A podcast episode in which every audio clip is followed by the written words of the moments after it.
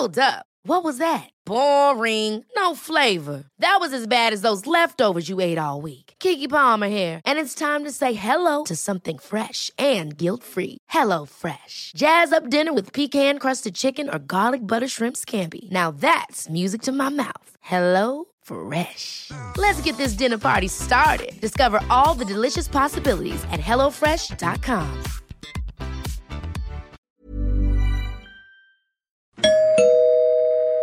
Werbung. Einfach lieben. Einfach glücklich und zufrieden, bis dass der Tod sie scheidet. Das ist noch immer die Idealvorstellung vieler Paare. Im Alltag aber begegnen Paare oft immer wieder den gleichen Konflikten, hängen sie in immer wiederkehrenden Mustern fest. Die Paartherapeutin Anna Wilitzki zeigt, wie Paare diese Konflikte erkennen und lösen können. Ihr Hörbuch Einfach lieben ist dabei äußerst unterhaltsam und fundiert und zeigt an vielen Beispielen aus Wilitzkis Praxisalltag, wie eine gute Liebesbeziehung gelingen und der Zauber vom Anfang der Beziehung neu belebt werden kann. Das Hörbuch erscheint als Download und im Streaming bei Argon Balance und als Buch im Rowold Verlag. Werbung Ende.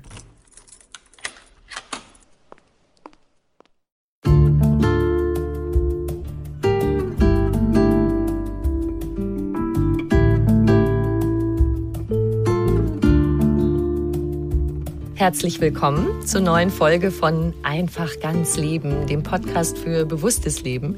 Ich bin Jutta Ribrock, Moderatorin, Hörfunkredakteurin, Autorin und Sprecherin, unter anderem für Radionachrichten und Hörbücher.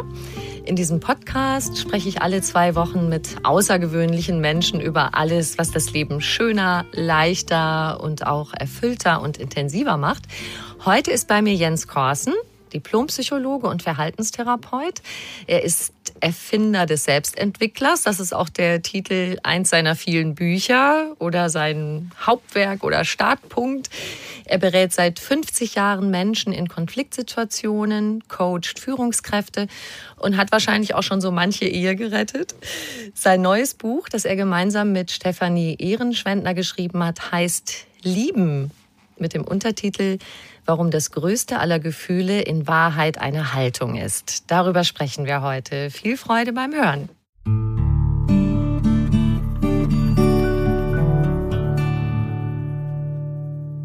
Lieber Herr Korsen, herzlich willkommen. Hallo, Frau Rebo, freue mich, Sie wieder mal zu hören. Ich freue mich auch so, so, dass Sie wieder mein Gast sind. Wir kennen uns ja schon ein paar Jahre und es gibt von Ihnen schon eine sehr, sehr schöne Folge in meiner Podcast-Serie Einfach ganz Leben. Jetzt also das ganz große Thema Lieben. Ich, was hat Sie da, ich hätte beinahe gesagt, geritten? Also was war so Ihr Antrieb, genau darüber zu schreiben? Ja, das war eher, eher ein Gespräch mit der Frau Ehrenschwendner, mit der Stefanie mit der ich ja schon einige Bücher geschrieben habe, übrigens mit Ihnen auch. Ja. Sie haben das sehr gut gemacht. Sie haben das Buch Familienglück geschrieben und das ist sehr gut, wird sehr gelobt. Also, sehr schön, das freut mich. Ähm, also es geht natürlich in ja, meiner Beratung sehr viel über sich beziehen. Und ähm, es kommt darauf an, aus welchem Hintergrund man sich bezieht wenn man verstimmt ist, wenn man ärgerlich ist, äh, wenn man enttäuscht ist, dann bezieht man sich anders auf das Leben und auf sich und auch ja, auf die anderen. Und dann sind wir so ins Gespräch gekommen, Stefanie und ich, dass an sich lieben sehr stark sich beziehen heißt. Und äh, deshalb haben wir dann auch nicht Liebe, das Substantiv genommen, sondern äh, eben die Tätigkeit lieben. Ja, weil es kann ja noch so häufig einer sagen, ich liebe dich. Ja, aber wenn keine Taten folgen, wie ist das eigentlich? Äh, ich will merken, dass du mich liebst. Ja, und dann hat sie mir erzählt, dass sie zehn Jahre mit einem Mann sehr gerne zusammengelebt hat und dass es trotzdem dann zu einer Trennung kam dann haben wir darüber geredet, ob ihre Vorstellungen, also das ist ein sehr schönes Wort, dass man die Vorstellung vor die Realität stellt, ob ihre Vorstellungen vielleicht zu ja, die Erwartungen vielleicht zu hoch waren. Und dann sind wir so ins Gespräch gekommen und dann habe ich hier aber auch gesagt, ach, an sich ist das ein bisschen langweilig, das habe ich schon so lange gemacht. Ich bin ja 50 Jahre im Dienst sozusagen und da, da fand ich unterm Strich die Beziehungsberatung langweilig. Ach. Äh, ja, ja, das, ja, ich, ich will das erklären, warum. Natürlich ist es ja, äh, sitzen mir dann immer, gerade bei der Eheberatung, immer entweder sehr aufgeregt oder sehr depressive Menschen gegenüber. Aber das Langweilige war die Mechanik. Mhm. Ja, die Mechanik des Recht haben wollens. Ich habe Recht, man erzieht die Kinder so. Ich habe Recht, man geht mit Geld so rum. Um ich habe Recht, die Liebe ist das und das. Also äh, man konnte das fast immer so auf einen Nenner bringen. Ähm, du siehst die Welt nicht so wie ich und das ist sehr ärgerlich. Und ich will jetzt, dass du die Welt so siehst oder mich so siehst, wie ich das möchte. Und dann war das alles nicht so interessant mehr, nicht? weil wahrscheinlich, wenn man das auch sehr lange macht, äh, erkennt man auch schnell die Mechanik.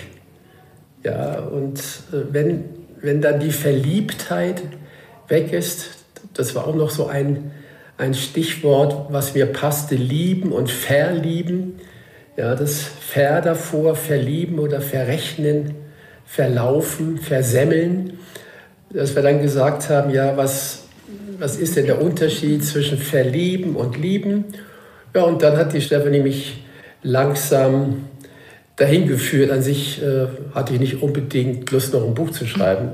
Okay. Aber das war immer interessanter und dann haben wir mit, dem, mit der Verlegerin gesprochen und die hat dann sich gewünscht, Herr Korsen, erzählen Sie doch mal bitte aus Ihrem eigenen Leben, in Ihren Büchern ist das ja doch eher äh, auf die Klienten bezogen, aber wir möchten noch mal wissen, was Sie denn für einer sind. Und dann haben die sich gewünscht, dass ich auch von mir und meiner Ehe erzähle. Und dann äh, sind wir dazu gekommen, dass Stefanie einen Teil aus ihrer äh, Beziehungserfahrung erzählt, von Niederlagen und so weiter. Und ich, warum bin ich schon 42 Jahre verheiratet?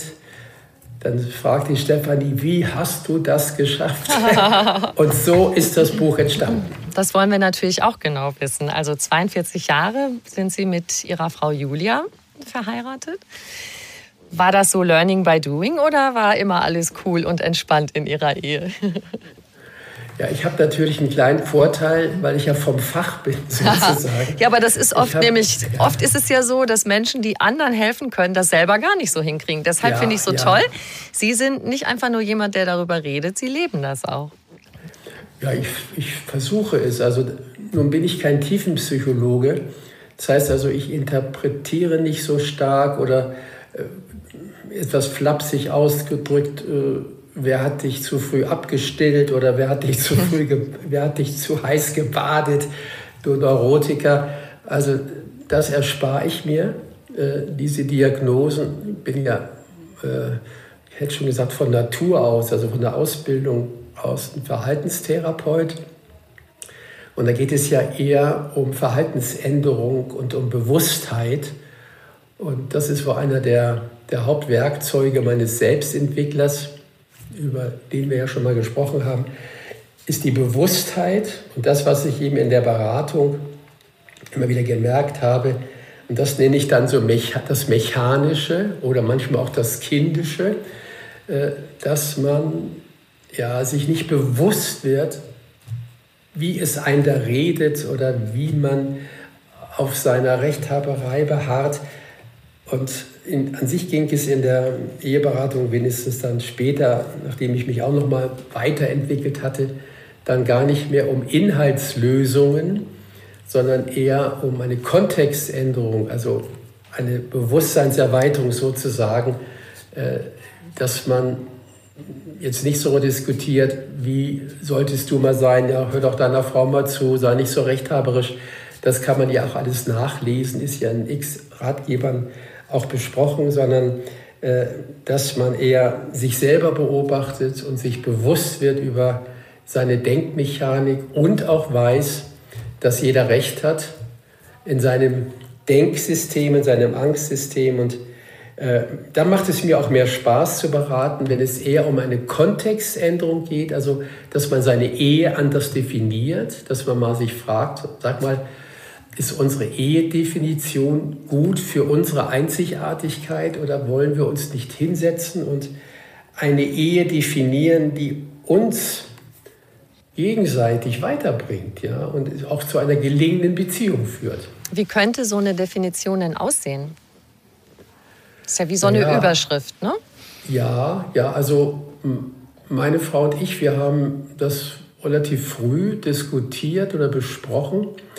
Gut, das hat immer so einen kleinen Vorteil, weil ich ja Psychologe bin, dass mir etwas gelingt, das eher von außen zu sehen und nicht so identifiziert zu sein. Ähm, und unser Leitspruch war, mehre die Freude deines Partners.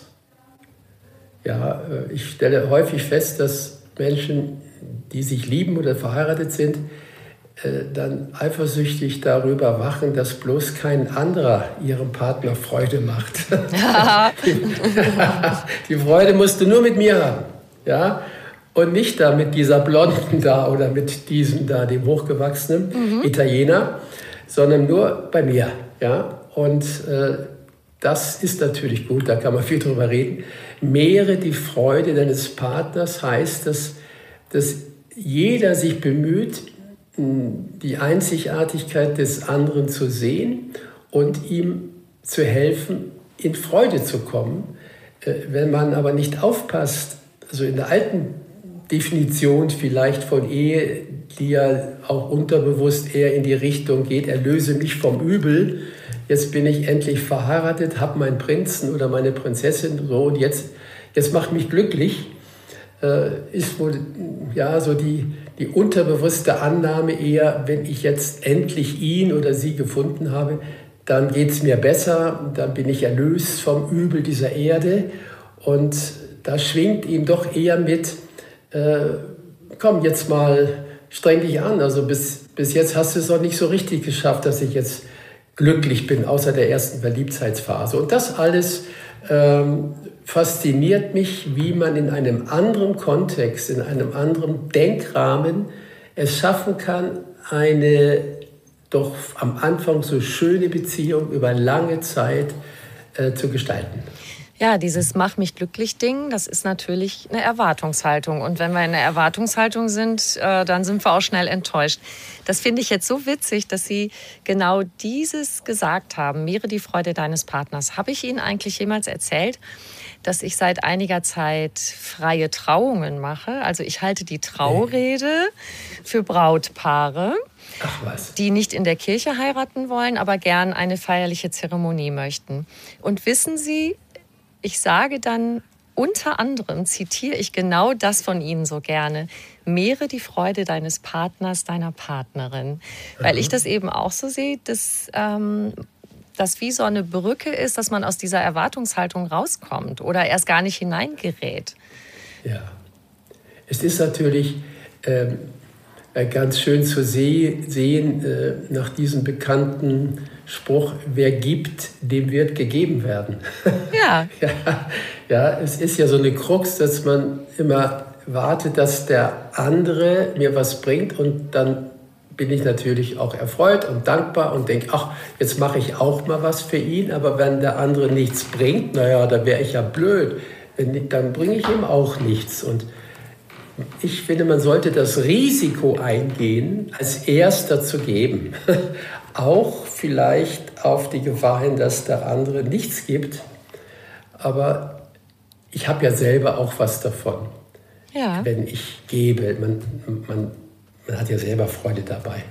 Ich weiß ja, dass Sie zum Beispiel Ihrer Frau zum Hochzeitstag süße Geschenke machen und da freuen Sie sich auch dran, ne? Das habe ich aber erst gelernt und zwar von ihr. da, da, sieht man das ganz nett, wer gibt, dem wird gegeben werden. Ja. Wenn die mich 20 Jahre, bin ich jetzt 42 Jahre verheiratet, wenn die mich also 20, 30 Jahre immer wieder entzückt durch ihre kleinen Geschenke. Also ist ja wirklich so, dass wenn sie in die Stadt geht, dass sie dann wirklich häufig denkt, was bringe ich denn beim Jensi mit? ja. Und ich muss gestehen, also ich gehe durch die Stadt und denke nach über die Liebe. Was könnte ich schreiben? Aber wenn ich mich etwas selbstironisch beschreibe, dann liebe ich vielleicht gar nicht oder kann das gar nicht so toll. Man sagt ja auch etwas selbstkritisch, ähm, man schreibt gerne über das, was man gerne können möchte. Und haben Sie was gelernt beim Schreiben? Die ja, ja, ich habe also beim Schreiben, die, die Stefanie sagt, sie hat noch mehr gelernt. Ich habe natürlich, klar, ich habe die Idee des, der Selbstentwicklung. Nein, das, was ich am meisten gelernt habe, ist von meiner Frau. Äh, weil ich ja eher ein bisschen abstrakter dann auch bin, ein bisschen philosophischer und deshalb auch das Buch schreibe. Meine Frau kann vor lauter Lieben gar kein Buch schreiben. Ja. Wenn die unterwegs ist und vom Einkaufen zurückkommt, dann erzählt die ihm ungemeine Geschichten, was sie mit Menschen erlebt hat. Ja, und äh, ich habe also in dieser langen Zeit mit ihr viel, äh, viel von ihr gelernt in Richtung Lieben. Und man sagt ja auch, der Mensch lernt am Modell. Und ja, jetzt mal etwas platt gesagt, die Männer könnten schon doch was von den Frauen lernen. Ja, mhm. nämlich lieben, mhm. lieben. Obwohl das ist jetzt etwas grob. Es gibt natürlich auch umgekehrt, dass viele Frauen von Männern was lernen können. Ihr Buch ist ja so aufgebaut, das hat so drei Teile und die Lehre daraus, die ich ziehe, ist, dass es eigentlich Voraussetzungen gibt und Sie haben den Selbstentwickler schon erwähnt. Um jemanden zu lieben, fange ich erstmal bei mir selber an. Das mhm. ist ja etwas, was viele eigentlich auch schon ahnen und wissen. Also sie sagen, man muss auch erstmal sich selber lieben können, aber sie fangen noch einen Schritt früher an, nämlich das Leben lieben. Das ist Teil 1 mhm. ihres Buches. Ja. Das ist ja. der Anfang auch von einer partnerschaftlichen Liebe. Ja, das war, das war auch das, warum ich das Buch geschrieben habe, weil mir das noch klarer geworden ist, auch im Gespräch mit der Verlegerin. Ähm, dass die gesagt haben, ja gut, wenn das Mann-Frau-Spiel für sie etwas mechanisch ist, können sie es denn nicht erweitern? Und dann habe ich gesagt, ja, ich würde, ich sehe das ja, dass Menschen, äh, die verstimmt sind, also die, die letztendlich nicht so gerne leben, das hört man ja immer, wenn Leute über das Leben so schimpfen. Das darf doch nicht wahr sein oder das Wort mit SCH. Äh, wenn also einer permanent über den blöden Stau und ach, ist das alles so furchtbar und dieses doofe Wetter und überhaupt und blöde, dann, dann ist er doch so verstimmt und so gegen alles, äh, dass es ihm doch gar nicht gelingt, äh, seinen Partner mal einfach in den Arm zu nehmen und ihn zu herzen. Einer, der permanent gegen etwas ist, also verstimmt wie eine Gitarre, die verstimmt ist, kann man noch so gut spielen, die Performance geht daneben. Ähm, und da habe ich gedacht, die Voraussetzung, um eine Liebesbeziehung äh, zu lieben, ist, äh, dass man mit dem Leben auf Du und Du ist, dass man sich mit den Gesetzen des Lebens anfreundet, nämlich dass alles fließt. Pantarei, alles kommt und geht, die Gefühle kommen, die Gefühle gehen, vielleicht kommen sie immer wieder, äh, der Umsatz kommt, der Umsatz geht, das erzähle ich auch meinen Managern, äh, die darüber ja auch Resilienz, also Widerstandskraft lernen, äh, dass sie akzeptieren, äh, dass alles fließt und das Augenblick verbleibe doch, du bist so schön, um mit Goethe zu sprechen, dass das eben nicht so ist. Und dann erschrecken wir uns auch nicht so, wenn mal was nicht so läuft, ähm, wie wir es eigentlich festhalten wollen.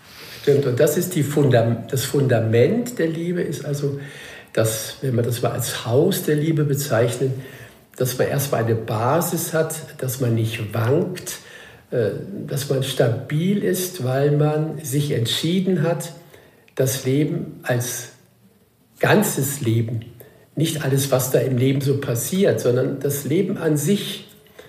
Und wenn es nur die Jahreszeiten sind, äh, wenn, man, wenn man die mal genießen kann und wenn man nicht verstimmt ist, dann kann man ja ganz entzückt sein von diesem Wechsel der Natur, Frühling, Sommer, Winter, Herbst und so. Dann, dann, hat es alles einen, ja, einen anderen Kontext von Dankbarkeit. Und das immer nur schimpfen und blöder Stau, wenn ich Stau mal als Metapher für alles nehme, was nicht so ist, wie ich es mir vorgestellt habe, dann ist die Voraussetzung an sich für eine gelingende Beziehung, dass ich das Leben liebe. Das ist das Fundament. Ja, und jetzt kann ich gleich weitermachen äh, und dann können Sie mich wieder fragen.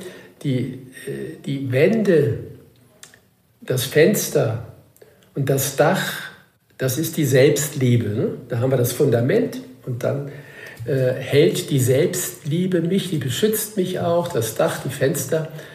Und wenn ich diese beiden Haltungen habe zum Leben und zu mir, und ich könnte noch ganz kurz in einem Satz wagen, äh, damit die Zuhörer jetzt nicht verzweifeln und sagen, ja, aber er sagt mir ja nicht, wie ich ja. mich lieben, wie schaffe ich denn das, mich zu lieben, aber das kann ich in einem Wort, äh, vielleicht für manche enttäuschend, aber es, es ist wirklich ja, die Erlösung, dass man sich einfach aufschreibt, ab heute liebe ich mich, ohne Bedingungen. Ja, also ich behaupte, dass die Selbstliebe eine Entscheidung ist. Es gibt Leute, die bis zum Sterbebett äh, sich nicht lieben und sich beklagen, ich habe alles falsch gemacht, ich bin ein Dussel, ich bin ein liebloser, herzloser Kerl gewesen. Und äh, das muss nicht sein. Die, die Liebe ist eine Haltung, wie wir schon gesagt haben. Und wenn ich mich nicht entscheide, mich als Gesamtpaket zu lieben, natürlich habe ich irgendwelche Defizite, Schwächen und so weiter, aber als Gesamtpaket entscheide ich mich, ich bin auf die Erde gekommen und ich bin seit Geburt okay und mein Verhalten kann ich täglich auf ein Ziel hin verbessern, dass sich also unterscheidet zwischen Person und Verhalten. Die Person ist seit Geburt okay, ich bin ein strahlender Stern, haben wir mal besprochen beim Selbstentwickler. Mhm. Der strahlende Stern kommt aus der Quantenphysik. Wir sind ja alle letztendlich Energie und sind miteinander auch verbunden.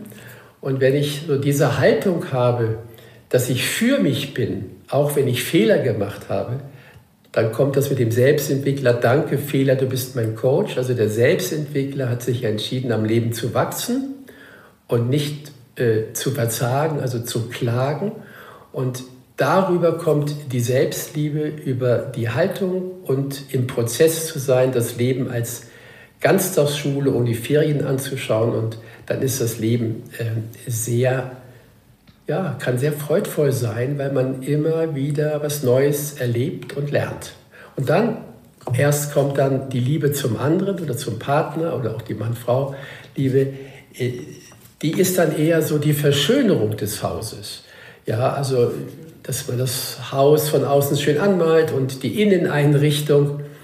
Ich weiß noch, irgendeine Frauenzeitschrift, die haben das natürlich etwas ja, lustig genommen und äh, haben dann äh, das auch gerne geschrieben, dass der Mann ja nur die Inneneinrichtung sei.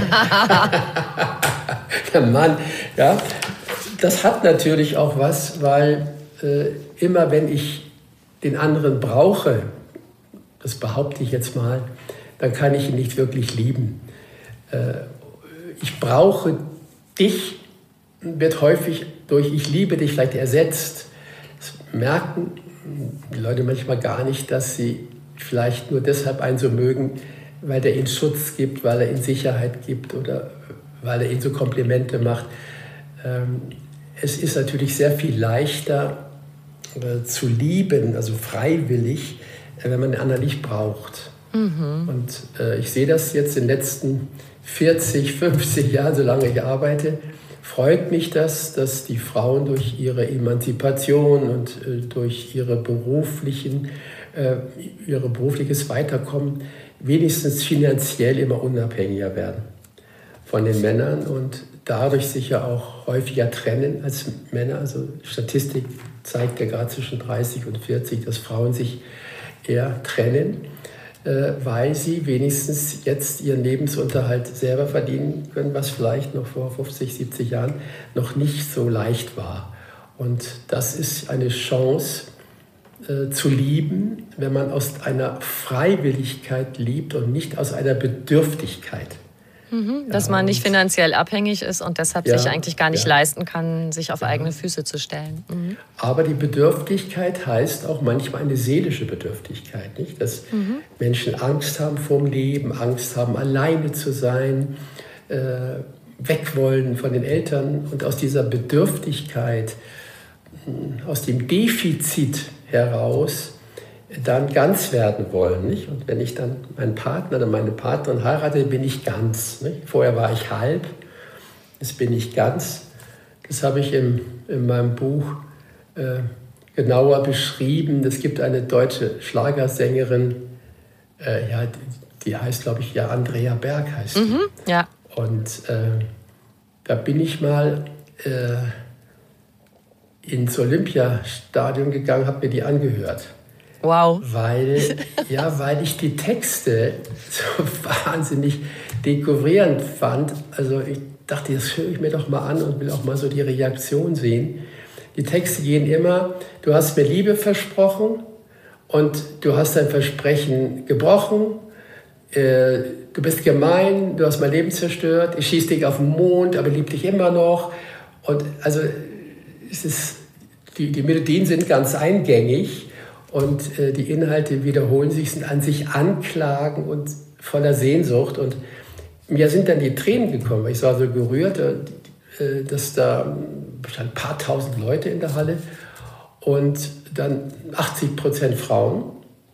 Und die haben dann ihre Wunderkerzen rausgeholt und dann haben sie die Wunderkerzen geschwenkt im, im Rhythmus des Liedes und ich habe ein paar Tränen gesehen. Und dann haben sie die Lieder mitgesungen. Und diese ganze Sehnsucht, mein Gott, das hat mich wirklich berührt, die ganze Sehnsucht der Menschen, ach, Geborgenheit, ich sage immer dazu, zurück in den Mutterleib, zurück in die Wärme, in die Geborgenheit. Und da habe ich so das Leid, besonders der Frauen, weil ja fast nur Frauen da waren, gesehen, diese Sehnsucht nach, nach Einheit, nicht? Nach, mhm. nach Geborgenheit, auch vielleicht nach Erlösung.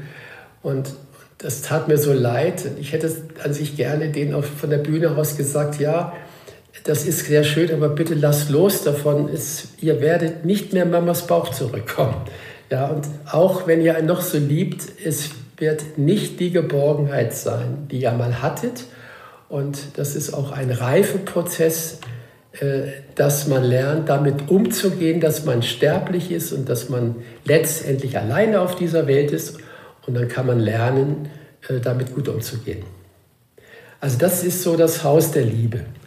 Ja, und diese Texte, das prägt ja auch alles so unsere Wahrnehmung und Vorstellung von Liebe. Und das ist ja Richtig, im Grunde ja. so, dass wir immer so denken, das ist was, was äh, so uns widerfährt, was so über uns ja. kommt wie ein Glücksschauer, ja.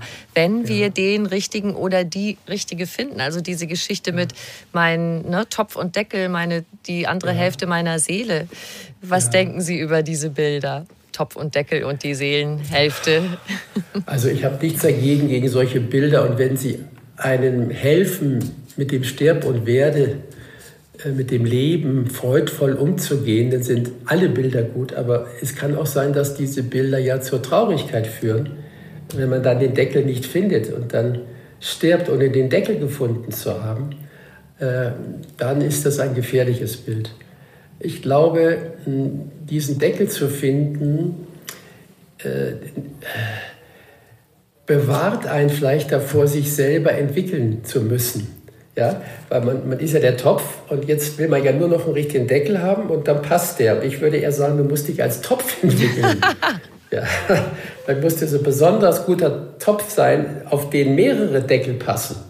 Ja? Also wenn du in der Fülle bist, also die meisten sind ja im Mangeldenken, also im Defizitorientierten Denken, mir fehlt noch was, auch in meiner Liebe fehlt mir noch was und da fehlt mir noch was und da fehlt mir noch was, was durch die Werbung natürlich immer noch verstärkt wird. Aber wenn man bei sich selber anfängt und das Leben liebt und damit auch genießt und sich selber nicht immer bemeckert, sondern sagt, komm, bis unterm Strich ja okay und das und das kannst du ja noch lernen und dann den anderen nicht als Erlöser sieht, sondern als eine tolle Zutat zu meinem Leben, äh, dann ent entwickelt sich auch nicht so sehr diese Idee von, ich muss erlöst werden. Mhm. Und, ja, und, und, dass der andere gewisse Dinge für mich leisten muss, damit ja. es mir gut geht. Ich habe auch, das habe ich mir extra aufgeschrieben, weil ich musste wieder so lachen bei einer ihrer kleinen persönlichen Geschichten in ihrem Buch. Und zwar musste ich lachen über ihre gnadenlose Klarheit, wie ich sie ja kenne. Und zwar hat sich da eine Frau beklagt, dass ihr Mann sie nicht verstehe. Als ihr Ehemann müsse er sie doch verstehen. Und da haben sie ihr den Satz mit auf den Weg gegeben. Sie haben gesagt, sie haben ihr das auf eine Serviette geschrieben. Mein Mann liebt mich so, wie er kann. Mehr ist nicht drin. er muss mich nicht verstehen. Ah das ist natürlich erwachsen. Also das, was, was ich ja auch erst spät erkannt habe, dass ich jetzt mal etwas einfach ausgedrückt, die Menschen, die zu mir kommen und leiden unter dem Leben, unter sich oder unter anderem, äh, dass, dass die sehr in ihrer Kinderwelt, also in ihrer Gefühlswelt sind. Und in meiner Arbeit kommt es meistens darauf an, dass sich aus Kindern Erwachsene machen. Mhm. Ja? Also, dass ich denen sage, ja, das ist sehr schön und so alles, ja, aber weißt du, alles fließt und äh, die Verliebtheit geht und die Liebe kann aber bleiben, aber das schaffst du nur, wenn du auch dich selber entwickelst, wenn du erwachsen wirst, wenn du wächst. Und äh, ich glaube, wenn man das mal so genau anschaut, ob es jetzt bei Analytikern ist oder bei Gesprächstherapeuten oder Verhaltenstherapeuten, Meistens geht es darum, ich, äh, ich kriege was nicht in den Griff und ich will das in den Griff kriegen und das ist letztendlich dann eine Idee des Erwachsenenseins. Man mhm. kriegt etwas in den Griff, wenn man weiß, dass man es nicht in den Griff kriegt, ja, dass alles fließt. Es gibt so ein schönes Bild, dass man das Leben am besten festhalten kann, wenn man die, die Hand das als Beispiel in den Fluss hält, aber die Hand offen hält. Also das, das Wasser fließt durch die Finger durch und, und man spürt das Leben und in dem Augenblick, wo man denkt, verbleibe doch, du schöner Augenblick, verbleibe doch, du bist so schön und die Faust macht, dann läuft das Wasser nicht mehr durch die Finger und man spürt es nicht mehr so. Nicht? Und das ist so die, die Verführung, äh, auch in der Verliebtheit, dass man dann denkt, das müsste doch immer so sein. Und dass die beiden, die Verliebten, also die jetzt durch die Biologie natürlich letztendlich ähm, gesponsert werden sozusagen mit Hormonausschüttungen und Testosteron und Oxytocin und so weiter, weil die Natur ist ja daran interessiert, äh, dass wir Menschen überleben. Das scheint so unser biologischer Auftrag zu sein. Das Gehirn kümmert sich nicht um Glück. Das Gehirn kümmert sich ums Überleben. Und es ist so schade, dass wir aus dieser Erlebensebene in der Verliebtheit ähm, dann durch den Alltag immer mehr in die Überlebens, äh, in, in, den Überlebensmodus kommen, wo es dann um, um Organisation geht, Geld verdienen und so weiter und so weiter. Und dass dann zu dieser Charme äh, der ersten Begegnung, all das äh, fliegt weg und wir sind dann nur noch in so einem grauen Alltag. Und dann sehen wir den anderen irgendwann auch nicht mehr, weil wir ihn zu sehr funktionalisieren. Oder müssen Sie, ja, oder ich sage die Übung auch gleich, wie man da sich etwas schützen kann. Und dann sind die Leute so traurig und sagen, mein Gott, es ist so furchtbar, dass die Liebe vergehen muss, aber die muss nicht vergehen. Und das ist so meine, ja, meine Botschaft, dass man sagt, man wenn man verliebt ist, natürlich gehört erstmal die Verliebtheit dazu, sonst, wenn ich sage, Liebe ist eine Haltung, könnte ich mir ja auch vornehmen, der Dritte, der um die Ecke geht, den heirate ich. Ja? Also so meine ich das nicht, sondern es ist schon wichtig, dass da eine Schwingung entsteht, eine Anziehung, eine Verliebtheit. Aber wie kann man das halten? Ja, wie? Und natürlich kann man sagen, wir ziehen nie zusammen. ja, äh, damit wir immer Distanz und Nähe haben, das ist ja so ein Geheimtipp. Äh, dass man die Spannung hochhält, dass es nicht so alltäglich wird. Man, wie Sartre und Beauvoir, die haben gar nicht zusammen gewohnt, nicht? die haben zwei Wohnungen gehabt. So kann man natürlich eine Ehe auch so führen. Er wohnt in Hamburg und sie in München und sie sehen sich nur am Wochenende. Dann könnte es sein, dass die Spannung, auch die Erotik vielleicht sich länger hält. Aber das ist ja auch eine Künstlichkeit. Also ich meine, dass man auch, wenn man zusammenlebt, eine, ja, diese Mischung aus Distanz und Nähe wirklich erschaffen kann. Aber das kann man machen, wenn man erwachsen ist. Als Kind will man immer nur Nähe, Nähe, Nähe, Nähe in den Arm nehmen und dann, ja, dann geht's weg. Und wie machen Sie das mit diesem Distanz-Nähe-Ding im Zusammenleben?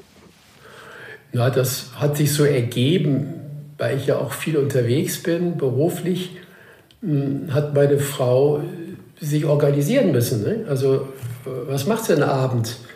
Und dann hat sie Freundinnen getroffen, äh, trifft sich, hat auch zwei sehr gute männliche Freunde, wo, wo meine Bekannten mich immer anschauen und sagen, was, was, hat die da zwei Freunde, was läuft denn da? mein Gott, was die anderen, Oniswaki Malipon, sagen die Franzosen, gestraft sein, der, der böse drüber der denkt. Mhm. Nein, das sind einfach nur zwei Männerfreunde, äh, die auch dann äh, gemeinsamer Urlaub machen, ja. Und äh, so ist das bei uns, ja, hat sich so eingespielt, dass wir vielleicht nur 20 Prozent äh, der Menschen, die wir kennen, gemeinsam treffen. Mhm. Und 80 Prozent, also ich treffe eher, eher einen Einzelnen, also ich, ich merke das so, ich bin nicht so gern, natürlich halte ich das aus, aber ich bin nicht so gern in Gruppen. Ja, weil die, von den Gesprächen her äh, ist das so ein bisschen manchmal, ja, für mich langweilig.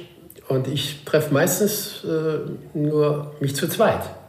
Ich habe so ein paar Freunde, mit denen gehe ich spazieren im englischen Garten und wir philosophieren, sprechen aber auch über Fußball und äh, was jetzt der rechte Verteidiger von Bayern leisten müsste. Äh, also jetzt nicht nur philosophische Dinge, aber äh, um wieder zurückzukommen, die, die Distanz bekommen wir, weil wir verschiedenes Erleben haben. Und es immer sehr spannend ist, uns dann das auch zu erzählen. Und das können wir auch sehr gut erzählen, ohne Eifersuchtsgedanken, weil wir ja den Kontext haben, mehrere die Freude deines Partners. Und äh, die Nähe haben wir aber auch, obwohl wir seit 38 Jahren getrennte Schlafzimmer haben, weil ich das nicht, diesen Schlafrhythmus meiner Frau wirklich also nicht aushalte. Die, die steht nachts auf, macht sich was zu essen, macht das Licht an, liest was. Ja, also die ist ein unruhiges Nachttierchen. Okay. Ja, dann habe ich gesagt, du, also ich will schlafen. Und ich liebe dich auch, ähm, wenn ich nicht mit dir im Schlafzimmer gemeinsam bin. Und so haben wir zwei Schlafzimmer und das hat auch eine gewisse Distanz. Aber natürlich morgens kommt sie dann ganz verschlafen wie so ein Kind rüber mit dem Kissen, legt sich in mein Bett und dann schläft sie nochmal auf meiner Schulter ein. Und das ist wahnsinnig schön. Das ist Kuscheln, Nähe. Gut, äh, äh, ich meine, dass, dass es unterm Strich eine größere Intimität schafft als die Sexualität. Mhm. Ja, Sexualität kann ja auch ein Feind einer Liebesbeziehung werden, wenn einer sich schuldig fühlt, weil er nicht so Lust hat oder nicht die Erwartung erfüllt. Also das ist nochmal ein anderes Thema. Können Sie da mal als Podcast machen. Machen wir extra. Äh, ist die Sexualität ein Feind der Liebe. Wow. Ja, aber äh, das ist so das, wenn Sie mich fragen, habe ich mal aus dem Nähkästchen geplaudert und habe Ihnen erzählt, wie wir das hinkriegen mit der Nähe und der Distanz. Ich habe jetzt, ich musste gerade dran denken, weil ich habe ja eben erzählt von meiner äh, Tätigkeit als Traurednerin und ich habe jetzt ein Paar gerade, die quasi immer zusammen sind. Das kam jetzt auch noch durch Corona, Lockdown, Homeoffice und so. Die kommen aber super, super damit zurecht. Und die kennen sich schon sechs Jahre. Also die haben wirklich drei Jahre in einer Einzimmerwohnung und dann jetzt in einer etwas größeren Wohnung, aber immer zusammen. Und parallel dazu habe ich gerade Vorgespräche mit einem anderen Paar, die gar nicht so viel zusammen machen. Die haben verschiedene Freundeskreise und haben dann so einen anderen Kern von Zusammensein. Aber bei beiden habe ich das Gefühl, also bei beiden Paaren, das passt. Ja, das ist gut, dass Sie das sagen. Äh, das gibt ja kein Patentrezept. Es ist bestimmt äh, möglich, ganz eng, kein Blatt, kein Blatt passt zwischen uns, ähm, glücklich zu sein.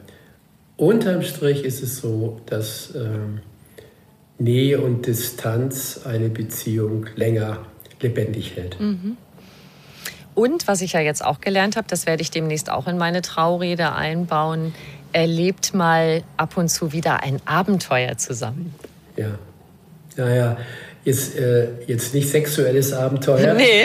äh, sondern eben was gefährliches, gemeinsames, ja, gemeinsames Erleben. Äh, das habe ich ja so früher immer auch den Ehepaaren verschrieben, wenn die so in der Sackgasse waren und anstatt zu leben, immer nur über ihre Ehe äh, diskutiert haben. Das gibt es leider häufig. Äh, ja, unsere Ehe ist nicht mehr gut, du liebst mich nicht mehr. Früher warst du doch geselliger und was bist du so rechthaberisch und wo kommt das her? Und dein Vater war ja auch so deine Mutter. Also dieser ganze, die ganze Psychosuppe rühren, und die wird besonders äh, giftig, wenn man dann abends äh, um 10 Uhr noch zwei, drei Weinchen in sich hat und dann enthemmt dem anderen mal sagt, was er für einer ist, dann, dann wird das die Ehe nicht retten oder die Liebe auch nicht wieder lebendig machen, sondern viel, viel besser ist, nicht so viel zu analysieren und zu psychologisieren. Also ich rate auch nicht so viel Psychobücher zu lesen. Unterm Strich steht doch immer das Gleiche drin. Da will ich mich gar nicht ausnehmen. Äh, besser ist sich fast zu überwinden, ja, äh, gemeinsames Erleben äh, zu haben, äh, dass man, man sagt, wir fahren mal jetzt auf gut Glück los, ohne dass wir ein Hotel buchen. Wir fahren einfach mal gen Westen. Vielleicht landen wir irgendwann mal im Atlantik, aber vielleicht landen wir auch am Mittelmeer und fahren einfach mal los. Und dann gucken wir mal, was passiert. Ja gut, wir nehmen einen Schlafsack mit, wenn wir denn doch kein Hotel finden, können wir uns irgendwo hier auch mal einen Schlafsack legen und vielleicht auch, äh, ach ja, entsinne ich mich, ich habe mal einem zerstrittenen Ehepaar vor 20, 30 Jahren geraten, die sollen mal das, was sie früher gemacht haben mit dem Schlafsack und ich weiß noch, Kaltra See, 2 Liter Flasche, 2,80. noch ein bisschen studentisch. Die haben sich das dann mitgenommen, haben abends ein kleines Lagerfeuer gemacht, Würstchen gegrillt. Dann haben sie die Flasche ausgetrunken, ziemlich weinselig. Ähm, äh, in einem großen Schlafsack gemeinsam übernachtet, morgens um fünf aufgewacht, in die Isar gesprungen und allein diese paar Stunden mal was Neues zu erleben, mal wieder auf sich, auch die Kinder mal äh, vielleicht zu den Großeltern zu geben, äh, das muss man doch nur ein, zwei, drei Mal im Jahr machen. Das reicht ja manchmal schon, um wieder in diese Verbundenheit zu kommen und raus aus dem Funktionieren, aus dem Alltag. Und äh, man muss sich aber dazu zwingen. Ich sehe das auch bei meiner Frau und mir. Wir haben uns schon fünfmal, glaube ich, vorgenommen, ins Kino zu gehen. Ach, jetzt gehen wir doch mal ins Kino. ja, und einer von uns sagt dann, ah, es ist gerade so schön hier zu Hause. Was gibt es denn auf Netflix? Äh, ach, ihr macht dir was, komm, ihr macht dir was Schönes zu essen. Ja, und dann gehen wir nicht ins Kino. Dann immer dasselbe. Und dann habe ich gesagt, so jetzt reicht's. Und auch wenn wir beide keine Lust haben, rauszugehen, in den Wald zu gehen, was Neues zu machen, Freunde auf dem Land zu besuchen, ins Kino zu gehen, wir zwingen uns, obwohl wir es nicht wollen. Und das ist ein Geheimtipp. Ja. Weil, weil das Gehirn auf die Dauer eben doch auf Vermeidung von Unlust und oh, auf Bequemlichkeit ist alles so schön zu Hause, aber wenn wir uns es zu gemütlich machen, dann erleben wir nichts mehr. Und, mhm. und ich, habe das mit meiner Frau dann wirklich abgemacht, dass wir auch am Samstag äh, eben frühstücken gehen, immer in einen anderen Stadtteil von München, äh, da mal in Heidhausen oder dann oben äh, bei der Theresienwiese am Westend, was ja auch interessant ist, ist ja. was sich da so entwickelt. Und allein, dass wir uns zwingen, in, immer in ein anderes Frühstückslokal zu gehen, äh, werden wir lebendig, lernen andere Leute kennen. Im Westend sitzen ja auch andere Leute als in Schwabing. So ist ja. es. Und, und, und dass man wieder lebendig wird. Und ich glaube, die, der ganze Krux in, in diesen Ehen ist, die, dass, dass man nicht die Bewusstheit hält, dass man dass man gemeinsam was erleben sollte und jetzt kommen wir wieder auf das Abenteuer, irgendwas Neues. Also nicht zum 18. Mal in dieselbe Pension am Gardasee, sondern vielleicht mal auf die Ostseite oder mal, vielleicht mal zum anderen See. Und das hat etwas mit Komfortzone verlassen zu tun. Und das ist ja nicht nur in der Persönlichkeitsentwicklung so wichtig, sondern auch in der Paarentwicklung äh, dass man sich zwingt, was Neues gemeinsam zu erleben. Da kann man manchmal wochenlang davon nähren und dann kann man wieder zurückfallen. Und Netflix gucken. ja. da fällt mir, dazu fällt mir was Schönes ein, ähm, als diese Corona-Lockdown-Zeiten sich dann wieder gelockert haben. Dann hab, haben wir mal mit Freundinnen in München auf der Treppe vor der Oper gesessen. Das war da mal so eine Zeit lang, dass da alle hingepilgert sind. Ja, ja, ja, und daneben dran ist ja das Residenztheater und da hing folgendes mhm. Plakat, das habe ich fotografiert. Wir brauchen Orte, an denen wir uns anders erleben. Ja. Und es war so, dass ich ja. gesagt habe, so, ja genau, dieses Zuhause hocken und das war jetzt so schön. Wir brauchen Orte, an denen wir uns anders erleben. Und das kann man doch wunderbar auf das übertragen, was Sie gerade erzählt haben. Ja, es ist der größte Feind äh, dieser, äh, dieser, dieses neuen Erlebens ist das Gehirn. Weil das Gehirn ist ja auf Überleben konditioniert, Arterhaltung sozusagen. Und wenn wir jetzt ohne äh, Richtung, ohne Plan nach Süden fahren, dann ist das für das Gehirn gar nicht so angenehm, weil Unsicherheit, was könnte was passieren, äh, die Räuber im Wald, ja, und äh, wenn wir nicht aufpassen, dann diktiert unser Gehirn unser Leben. Das hat äh, mal der Viktor Frankl, der Sinnphilosoph, den ich sehr schätze, hat das mal in einem seiner guten Bücher ich sage trotzdem Ja zum Leben, äh, der hat gesagt, ich lasse mir von mir nicht alles gefallen. Ah. Und ich habe es dann übersetzt, äh, ich, lasse mir von meinem Gehirn nicht alles gefallen. Nicht? Also mein Gehirn ist eher auf Bequemlichkeit und immer dasselbe und immer Bratwurst dazu. ja, das andere kenne ich nicht, was? Nein, nee, lieber gib mir her die Bratwurst dann mit Pommes. ja, und, und jetzt wache ich auf zum zweiten Mal am Tag und sagt, nein, ich lasse mir von mir, von meinem Gehirn nicht alles gefallen. Ich weiß, es ist gut für unsere Beziehung. Jetzt gehe ich in den Schmerz.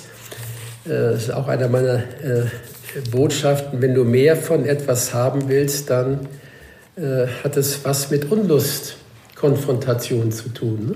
Ja. Dass man eben, auch wenn es regnet, man rausgeht und dann auch was erlebt, wie schön es sein kann, im Regen spazieren zu gehen. Und ich glaube, dieses, was glaube ich für die Zuhörer, wenn es das Einzige ist, was sie sich merken von unserem Gespräch, äh, dass sie mit ihrem Partner abmachen, einmal im Monat machen wir was Verrücktes. Ja? Wir nehmen uns einen bestimmten Tag vor, das ist wirklich ein ganz, ganz wichtiger Tag. Da darf er nicht, er, ich muss noch irgendwo hin oder sie nicht, sondern das ist wirklich ein Commitment, das ist für die Liebe wichtig und dass sie dann einen festen Tag sich vornehmen und dann schlägt ein Partner mal vor, was Verrücktes, verrückt von der Norm.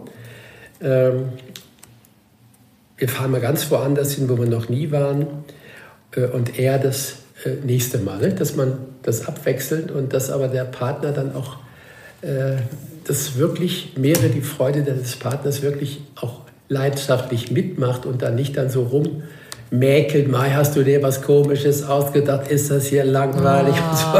Da sollte man sich schon auch anstrengen, dann ähm, mitzumachen und dem anderen eine Chance zu geben. Aber das wäre so was ganz Praktisches, äh, wie man äh, die Emotionen, äh, vielleicht nur die Verliebtheit halten kann, wenn man was Neues macht. Mhm. Gemeinsam. Übrigens gibt es Experimente, fällt mir gerade ein, haben wir in dem Buch, glaube ich, auch ja, beschrieben, dass man sich schneller verliebt, wenn man in einer ja, etwas gefährlicheren Situation ist. Also es gibt da ja, das Experiment, äh, eine schmale Hängebrücke über eine Schlucht in Kanada über 70 Meter geht es da runter und es ist eine, eine, ganz kleine Hängebrücke, etwas gefährlich und da geht man drüber und auf, auf der Mitte äh, der Brücke steht eine Frau und sagt, darf ich Sie ganz kurz interviewen? Wir machen hier eine Frage über Kreativität und macht so, fragt den so ab. Und dann ähm, gibt sie ihm die Telefonnummer und sagt, falls Sie noch irgendwelche Fragen haben äh, zu diesem Fragebogen, können Sie mich gerne anrufen. Und das Gleiche macht man dann auf der ganz breiten Brücke, Brooklyn Bridge, New York. Kommt auch eine Frau, Fragebogen, Visitenkarte. Und da hat man festgestellt, dass die, die auf der Brücke waren und ein bisschen ängstlich waren, äh, dass die dreimal so häufig angerufen haben. Äh. Es war die gleiche Frau, äh, also gleich attraktiv, als auf der Brücke. Und dann hat man noch mehrere Untersuchungen gemacht, die es immer wieder unterstützt haben. Wenn irgendwie eine Gefahr droht, man ist auf einem Schiff und der Motor ist ausgefallen, man weiß nicht, ob man das überlebt, dann kommt man sich näher, weil alles ist aufregender und dann verlieben sich auch Leute, gerade in solchen Situationen häufiger. Also in dem, das erinnert mich daran, dass man wirklich mal äh, irgendwie über die Stränge schlagen soll, mal was Verrücktes machen, weil das auch gefährlich sein könnte und dann kommt vielleicht das wieder, was äh, früher da war. Da ist ja auch Herzklopfen dabei, wenn man in Gefahr ist, ne? Mhm. Ja, genau. das, ja, ja und, und, das Gehirn weiß ja gar nicht. Es merkt einfach nur Herzklopfen, ah ja, bin ich vielleicht verliebt? ja, ja, gut. Okay, also mehre die Freude deines Partners, erlebt öfter mal ein Abenteuer miteinander. Das finde ich sehr eingängig, das kann ich mir gut merken. Haben wir noch was? so ein schön praktisches Rezept? äh, naja, gut. Hm, ich kann das von, von mir erzählen, weil eins der größten Störer in Beziehung ist ja diese Rechthaberei. Ja, dass man, besonders wenn man überfordert ist und, äh, und eben eher kindisch, äh, dass man äh, dann meint, dass meine Wahrheit stimmt. Mhm. Also Sylt ist einfach viel interessanter als Sardinien. Das muss doch jeder, der klar denkt, muss doch wissen, dass Sylt eine anständige Insel ist. Und Sardinien, was, mein Gott, was ist da los? Und die Italiener, oi, oi, oi, oi, ja. Und jetzt streiten sich die Partner, ja, fahren wir nach Sylt oder äh, Sardinien. Und ich glaube, das kennt ja jeder, dass man wegen Kleinigkeiten dann in so einen Rechthabestreit kommt. Und das kommt immer dann, wenn man überfordert ist oder sich dick hat. Ja, dann, dann nutzt man auch häufig solche Kleinigkeiten, um sich zu streiten. Und äh, da gibt es dann so diese ungünstigen vier, nenne ich das. Das ist eine schöne praktische Anweisung für Liebe. Könnte sogar sagen, Liebe auf der Verhaltensebene, äh, dem anderen nichts ausreden, du musst keine Angst haben und so weiter. Dem anderen nichts einreden. Sylt ist doch mit Abstand schöner als Sardinien. Und jetzt kommt es, was eine Schwäche von mir ist, keine ungefragten Unterstreichen, keine ungefragten Ratschläge. Okay. Ja, und keine ungefragten Beurteilungen.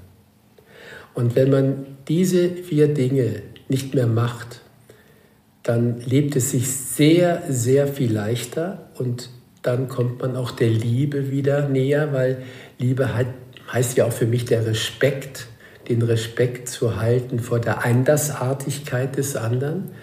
Und das wissen wir ja, dass jedes Gehirn seine Wahrheit hat. Nicht? Unser Gehirn wird ja konditioniert durch das, was wir erlebt haben. Und durch diese Konditionierung, durch diese neuronalen Verknüpfungen ähm, wird ja auch die Wahrnehmung bestimmt. Also letztendlich bestimmt unser Gehirn, was wir wahrnehmen, was für uns von Bedeutung ist. Ja? Und die Wahrnehmung äh, führt dann wiederum zu einer Beurteilung. Ja, was habe ich für Werte? Eine Frau muss so sein, ein Mann muss so sein. Und dadurch kommt es dann äh, zu dieser naiven Rechthaberei. Weil jeder hat Recht, jeder. Auch auch die pubertierende Tochter, der pubertierende Sohn hat in seinem etwas kaputten Gehirn. Äh, Zuschauer sollten mal ins Internet gehen und sich mal das äh, Gehirn von Pubertierenden anschauen. da würden sie ihren Pubertierenden nur noch in den Arm nehmen und sagen, mein Gott, Du armes Schwein. Mai, was hast du für ein Gehirn? Oh Gott, aber alles geht vorüber.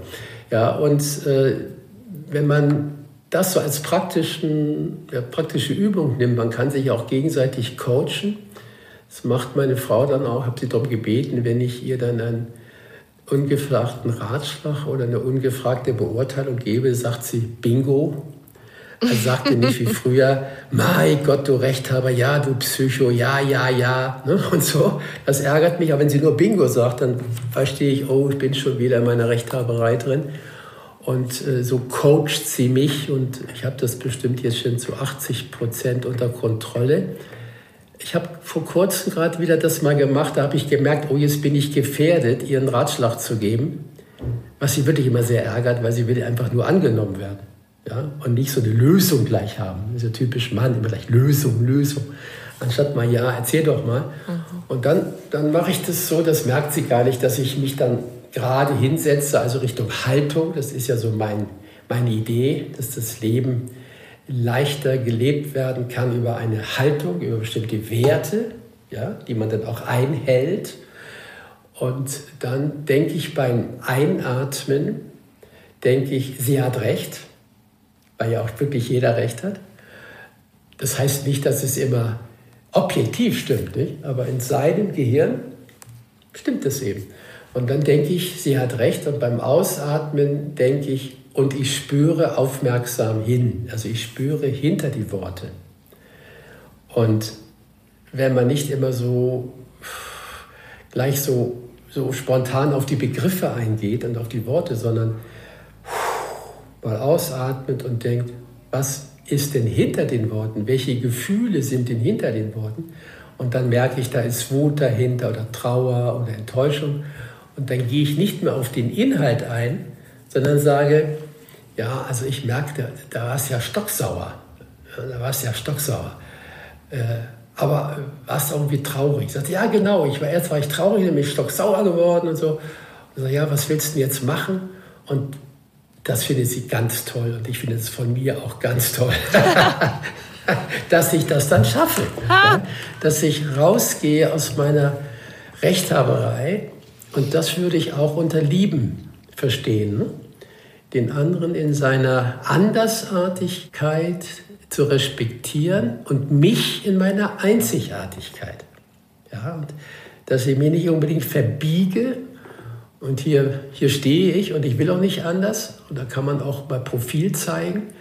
Aber ich glaube, dieser Respekt äh, vor der Andersartigkeit oder vor den Wahrheiten des anderen, wenn man das äh, erwachsen reflektiert, äh, dann können Beziehungen besser gelingen. Und dann könnte es auch sein, dass man die Liebe oder das Lieben halten kann. Ich finde das gerade ganz gut, dass Sie mich daran erinnern, weil ich bin immer die, die gleich mit Lösungen um die Ecke kommt. oh, ja, das ist eine männliche Eigenschaft.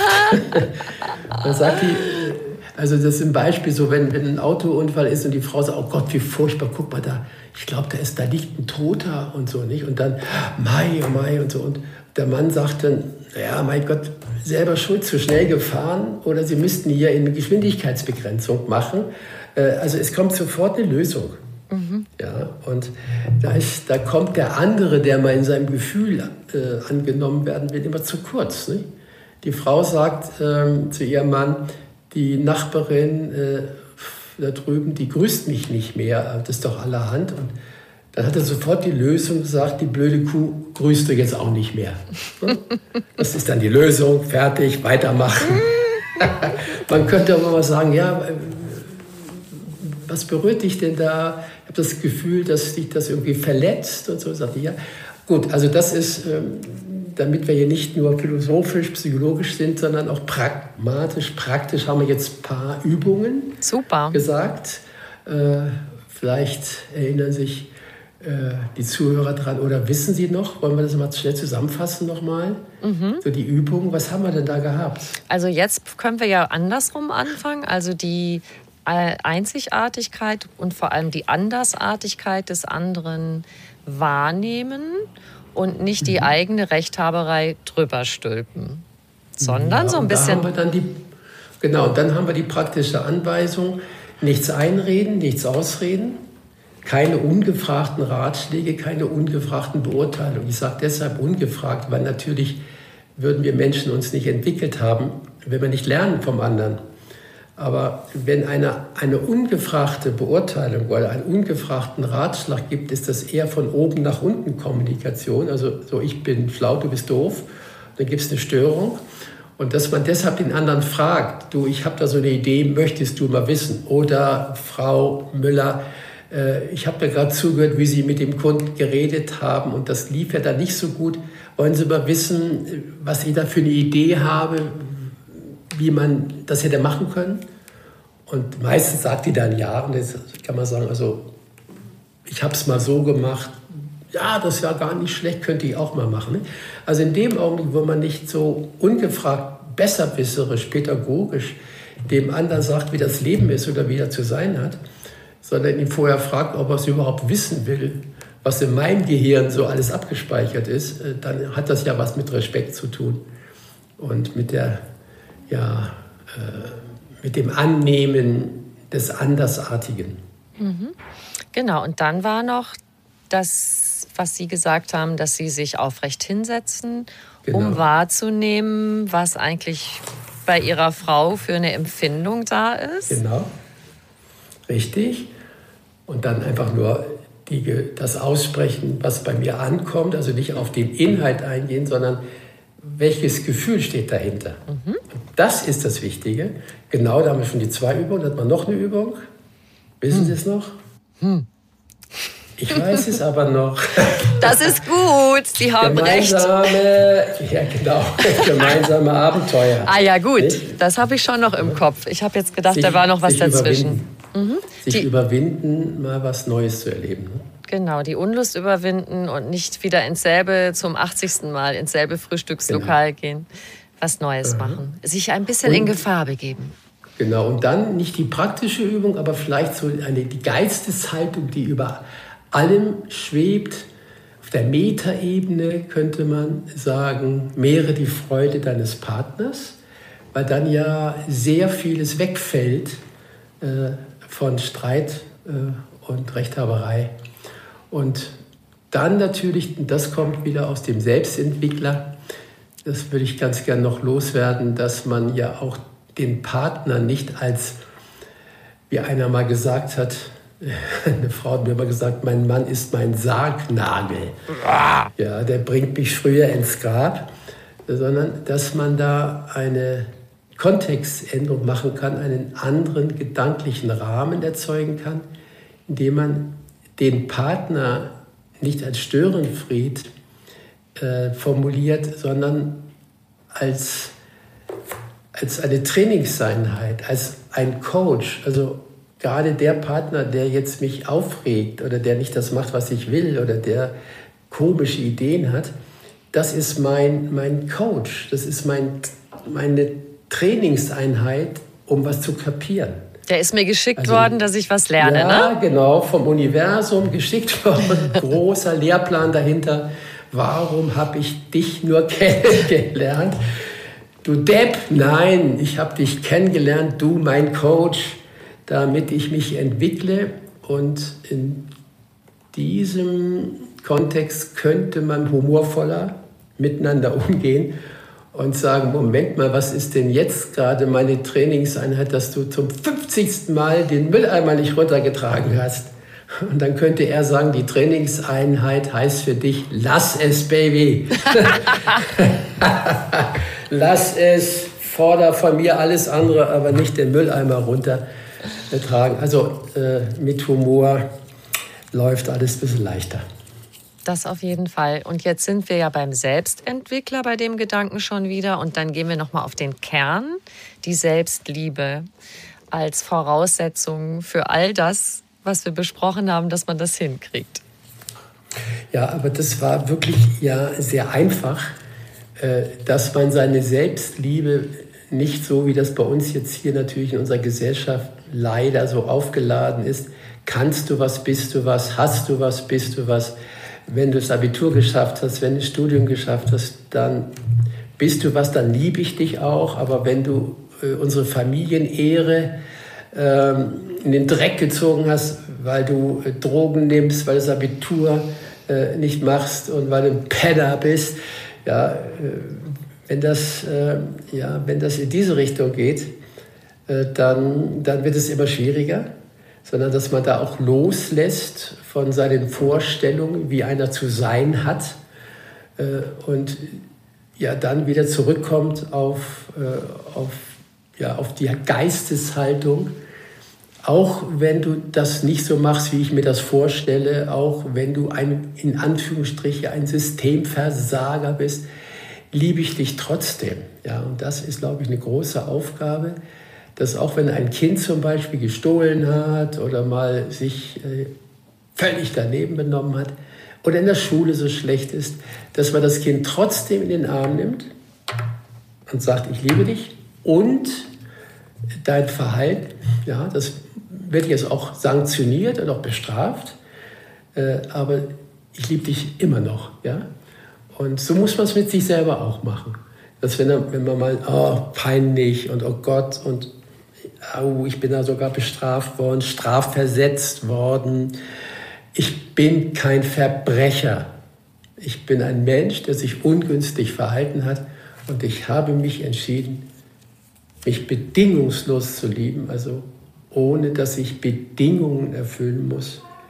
Äh, und das ist leider bei den Eltern, wenn die nicht aufpassen, dann ist das so, dass das Kind natürlich immer dann in den Arm genommen wird, wenn es Bedingungen erfüllt hat. Also, Was ganz toll gemacht hat. Ja, mhm. ja, das, ist, das macht mein Freund, der Gerald Hüther, Professor für Neurobiologie, der ja sehr gute Bücher immer mhm, schreibt. Mhm. Und kann man sich die Podcasts mal anschauen. Äh, das ist so eine seiner Hauptaussagen.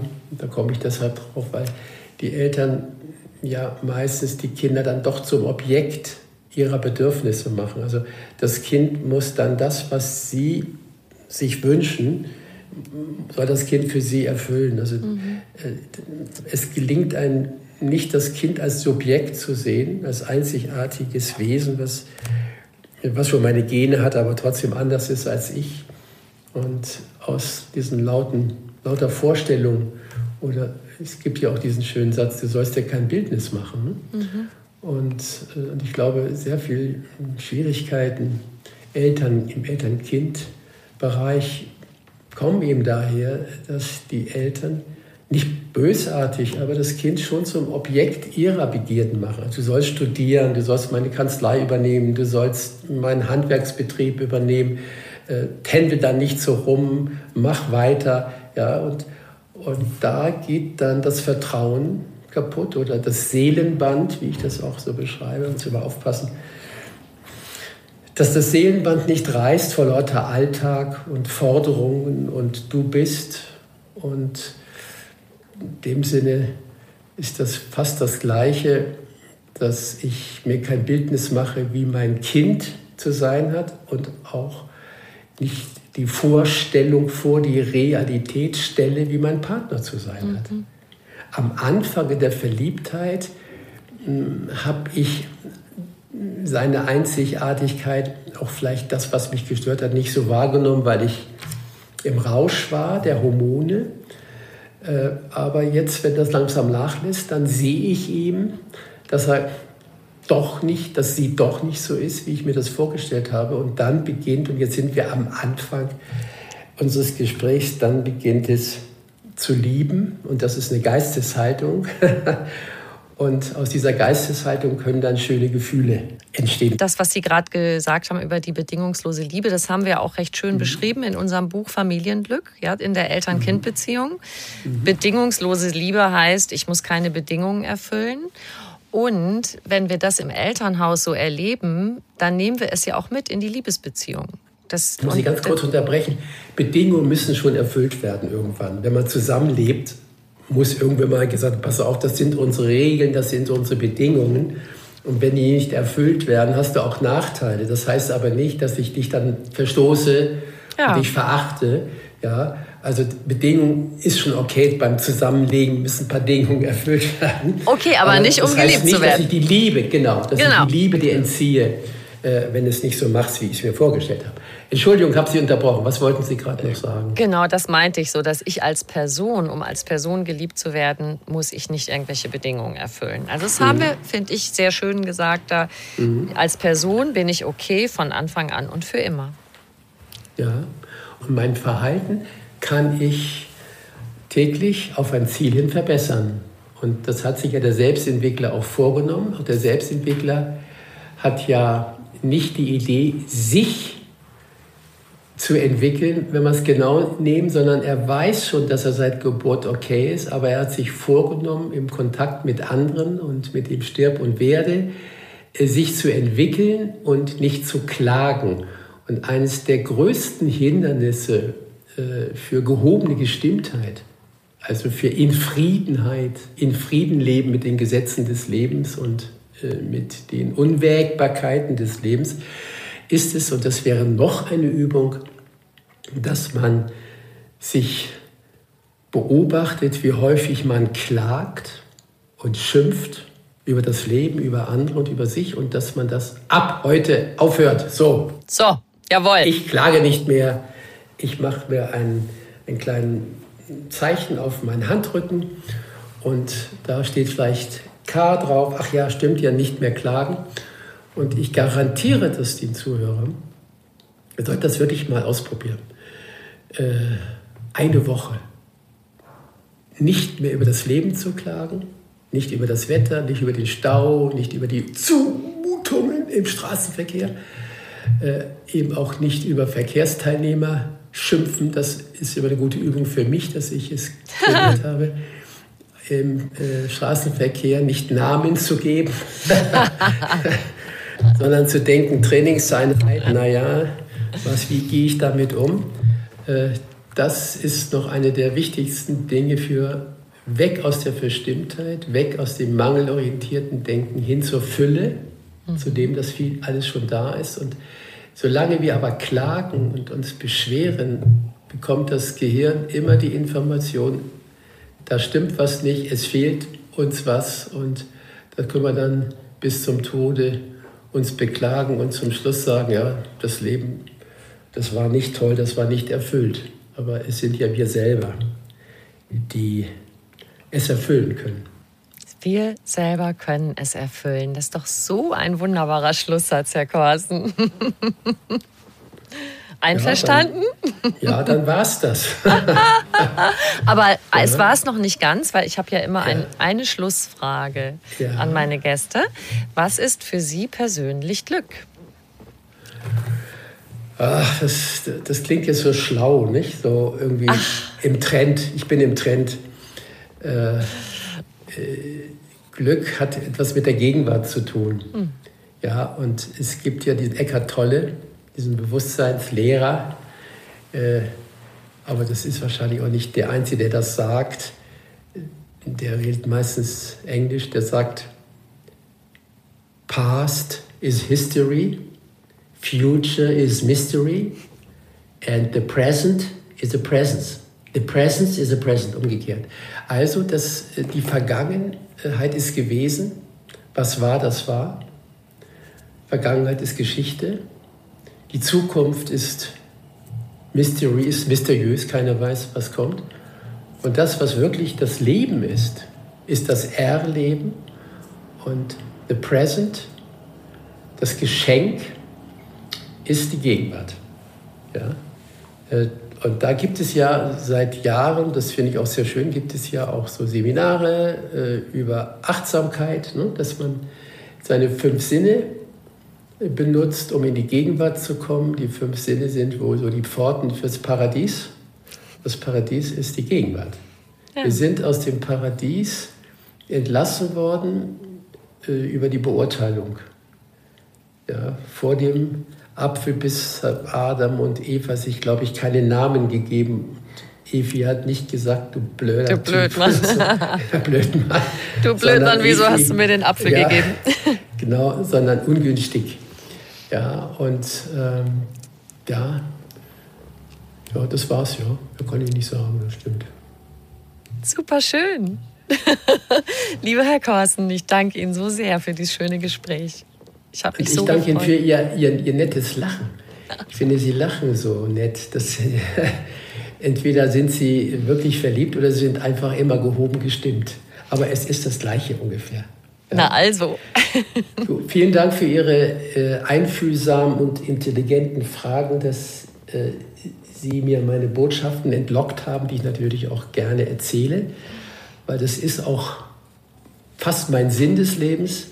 Da macht mir die Arbeit auch Spaß, dass ich Menschen helfen kann und zwar gar nicht so viel, so gar nicht so kompliziert, ein, ein sinnvolleres und ein freudvolleres Leben zu leben. Und äh, das, äh, das macht mir Spaß und das werde ich eben, ich werde nicht in Rente gehen ja, und dann irgendwann aufhören, das zu erzählen. Sie kennen mich ja auch schon 50 Jahre, also lange noch nicht. Entschuldigung, ja, das war nicht charmant. ja. Nein, Also aber dann. ich weiß ja, Sie können nicht aufhören damit. Das ist gut so. Bitte weitermachen.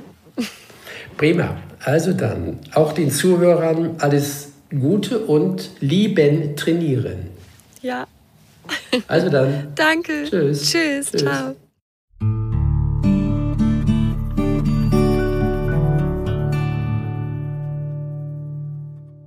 Wenn du mehr über Jens Korsen erfahren möchtest, schau gern in die Show Notes zu dieser Folge. Da findest du auch den Link zu seinem aktuellen Buch und zu anderen Büchern. Wir zwei würden uns natürlich auch riesig freuen, wenn du uns eine kleine Bewertung schreibst und auf die fünf Sternchen klickst und bitte gern weitersagen, dass es den Podcast einfach ganz Leben gibt mit vielen Tipps für mehr Lebensfreude. Noch mehr Anregungen für einen bewussten Lebensstil gibt es auf einfachganzleben.de und noch mehr tolle Podcasts auf podcast.argon-verlag.de. Du kannst diesen Podcast überall hören, wo es Podcasts gibt und dort auch kostenlos abonnieren.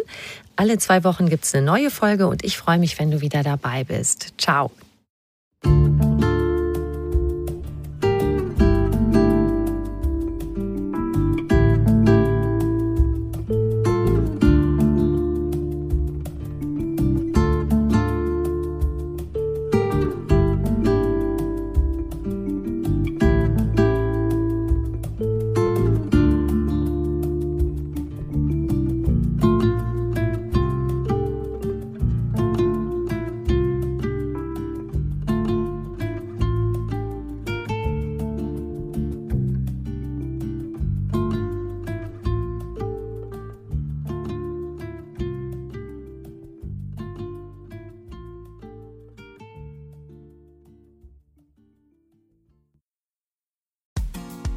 Frauenstimmen. Klagen, lachen, klüger werden.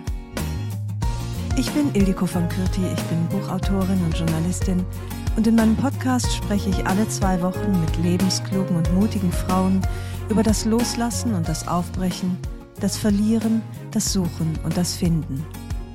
Ich bin stolz darauf, wie viele wunderbare Frauen bereits bei mir zu Gast waren. Unter ihnen Stefanie Stahl, Maria Furtwängler, Annika Decker oder Gerburg Jahnke.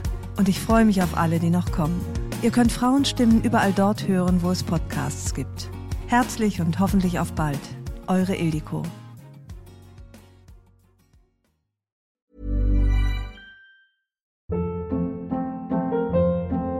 Hold up. What was that? Boring. No flavor. That was as bad as those leftovers you ate all week. Kiki Palmer here, and it's time to say hello to something fresh and guilt-free. Hello Fresh. Jazz up dinner with pecan-crusted chicken or garlic butter shrimp scampi. Now that's music to my mouth. Hello Fresh. Let's get this dinner party started. Discover all the delicious possibilities at hellofresh.com.